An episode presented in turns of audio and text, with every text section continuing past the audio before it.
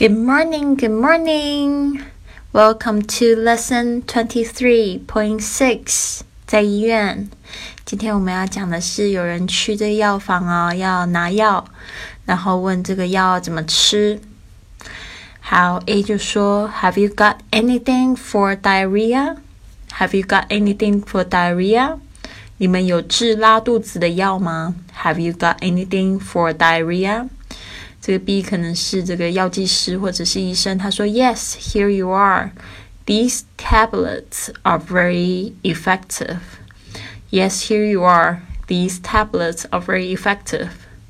有在这，这些药片非常的有效。Yes, here you are. These tablets are very effective. How should I take this medicine? How should I take this medicine? 我应该怎么吃这个药呢 ？how should I take this medicine? 啊，接着这个药剂师就说，Take two tablets every six hours. Take two tablets every six hours. 每六小时吃两片药片。Take two tablets every six hours. 啊，接着他就说，I see. I'll follow your instruction. I see. I'll follow your instruction. 嗯，了解了，我会按照你的指示。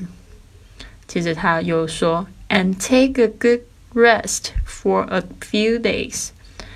Take a good rest for a few days. 就是然后呢，好好的休息几天哦。接着他就回答，Thank you, Thank you，谢谢你，Thank you。好的，希望这个简短的对对话呢，可以帮助到你用英语去这个药房买药哦。